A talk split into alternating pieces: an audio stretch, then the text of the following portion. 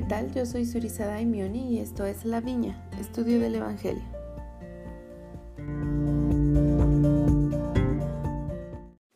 Este episodio se titula Fueron firmes e inamovibles y cubre de Mosía 29 a Alma 4.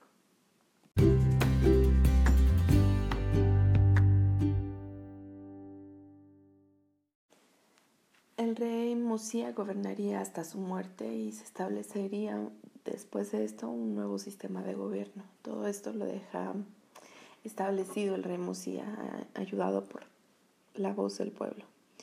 Después de su muerte no habría más reyes, entonces elegirían eh, como jueces a hombres justos y habría un juez superior. El primer juez, juez superior sería Alma. Fallecen tanto Alma Padre como Musía y han pasado 509 años desde que sale ley de Jerusalén.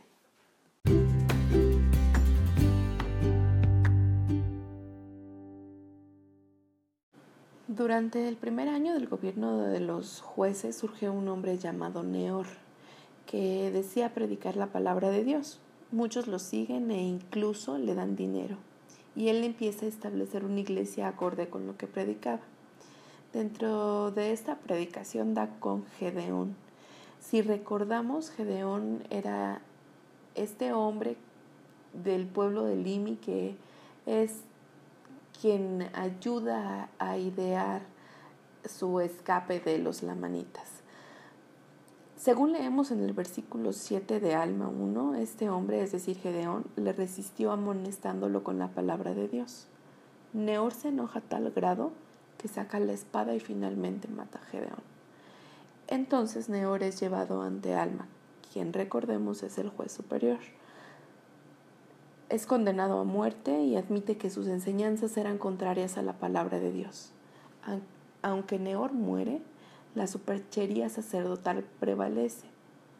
Y a inicios del quinto año del reinado de los jueces, sale otro de la misma orden que Neor, y se llamaban Amlisi, quien había atraído a tantos y que habían tomado tanta fuerza que empiezan a esforzarse por establecerlo como rey.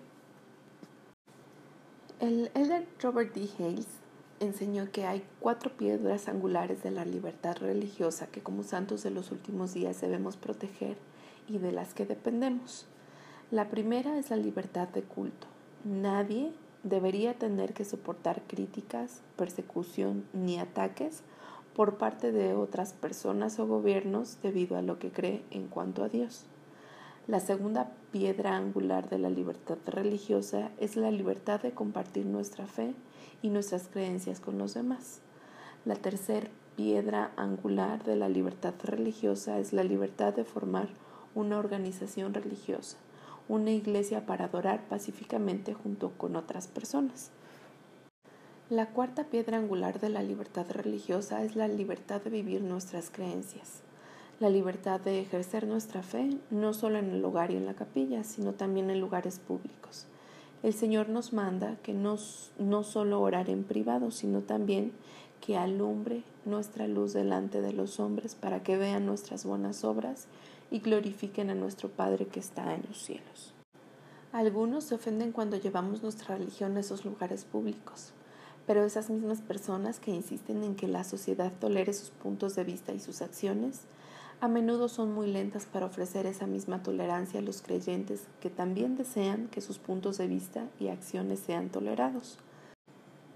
La falta general de respeto hacia los puntos de vista religiosos está rápidamente degenerando en intolerancia social y política hacia la gente y las instituciones religiosas. Conforme afrontamos mayor presión para ceder a las normas seculares, renunciar a nuestras libertades religiosas y poner en riesgo nuestro albedrío, Consideremos lo que enseña el libro de Mormón sobre nuestras responsabilidades. En el libro de Alma leemos de Amlisi, un hombre muy astuto y perverso que buscó ser rey del pueblo para privarlos de sus derechos y privilegios, lo cual alarmó mucho a la gente de la iglesia. El rey Benjamín les había enseñado a alzar la voz por lo que sintieron que era justo. Por lo tanto, se reunieron por toda la tierra todo hombre según su opinión, ya fuera a favor o en contra de Amlici, en grupos separados, ocasionando muchas disputas entre unos y otros. En esas conversaciones, los miembros de la Iglesia y otras personas tuvieron la oportunidad de unirse, de experimentar el espíritu de unidad y recibir la influencia del Espíritu Santo. Y aconteció que la voz del pueblo resultó en contra de Amlici, de modo que no fue hecho rey. Como discípulos de Cristo, tenemos la responsabilidad de trabajar unidos con quienes comparten nuestro parecer, para alzar nuestra voz y para hacer lo justo. Aunque los miembros nunca deben afirmar, ni siquiera insinuar, que hablan en nombre de la Iglesia, se nos invita a todos, en calidad de ciudadanos, a compartir nuestro testimonio personal con convicción y amor todo hombre según su propia opinión.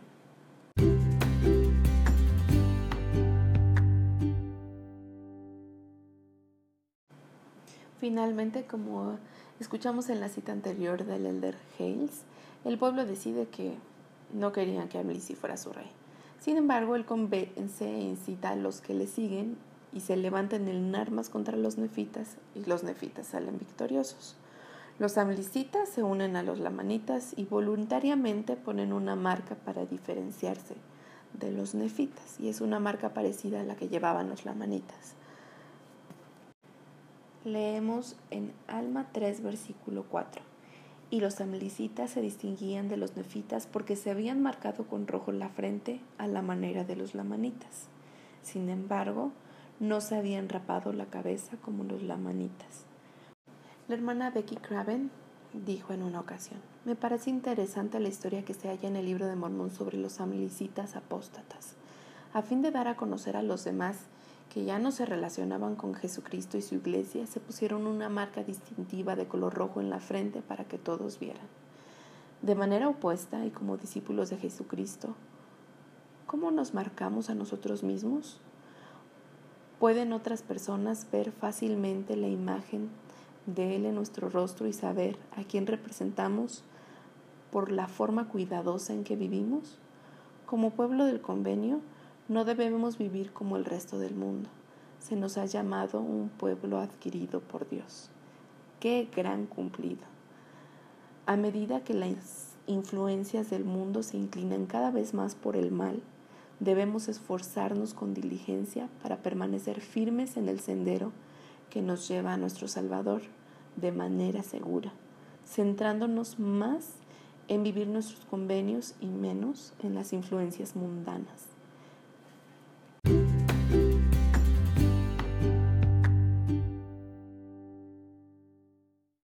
En este quinto año del gobierno de los jueces ocurre más de una guerra o batalla entre los lamanitas y amlicitas que ahora están unidos contra los nefitas. Leemos en Alma 3, versículos 26 y 27. Y en un año, millares y decenas de millares de almas fueron enviadas al mundo eterno para recibir su recompensa conforme a sus obras, ya fuesen buenas o fuesen malas, para recibir felicidad eterna o miseria eterna, de acuerdo con el espíritu que quisieron obedecer, ya fuese un espíritu bueno o malo, pues todo hombre recibe su salario de aquel a quien obedece y esto según las obras del espíritu de profecía. Por tanto, se ha hecho conforme a la verdad. Y así terminó el quinto año del gobierno de los jueces. El elder Boyd Kapaker enseñó, nuestra vida se compone de miles de decisiones que tomamos a diario. A lo largo de los años, estas pequeñas decisiones formarán una unidad y darán muestras claras de cuáles son las cosas que valoremos la prueba crucial de esta vida, repito, no estriba en elegir entre la fama y el pasar inadvertidos, ni tampoco entre la riqueza y la pobreza. La mayor decisión de esta vida está entre el bien y el mal.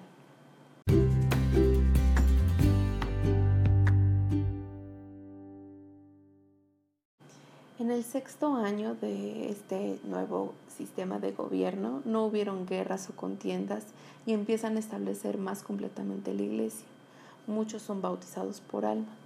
dice que en el séptimo año 3.500 almas se unen a la iglesia, pero en el octavo año empiezan nuevamente a llenarse de orgullo y en el año nono alma ve cómo empieza la iniquidad dentro de la iglesia.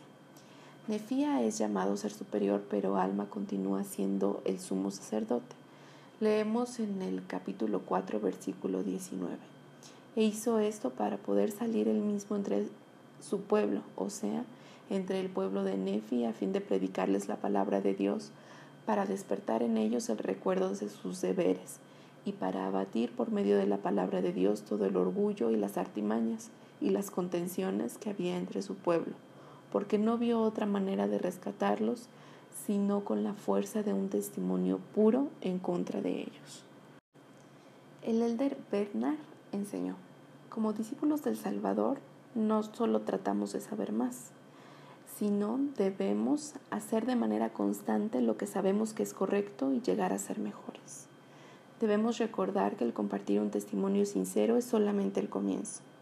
Debemos testificar, hacerlo de corazón y lo más importante, demostrarlo constantemente. Debemos expresar nuestro testimonio y también vivirlo. Y más adelante menciona, un testimonio es lo que sabemos con la mente y el corazón que es verdadero por la atestiguación del Espíritu Santo. Al expresar la verdad, en vez de amonestar, exhortar o simplemente compartir experiencias interesantes, invitamos al Espíritu Santo a confirmar la veracidad de nuestras palabras.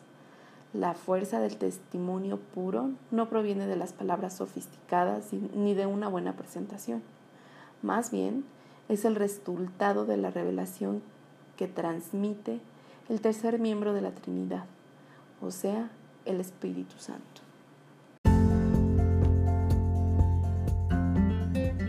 Terminamos con este episodio.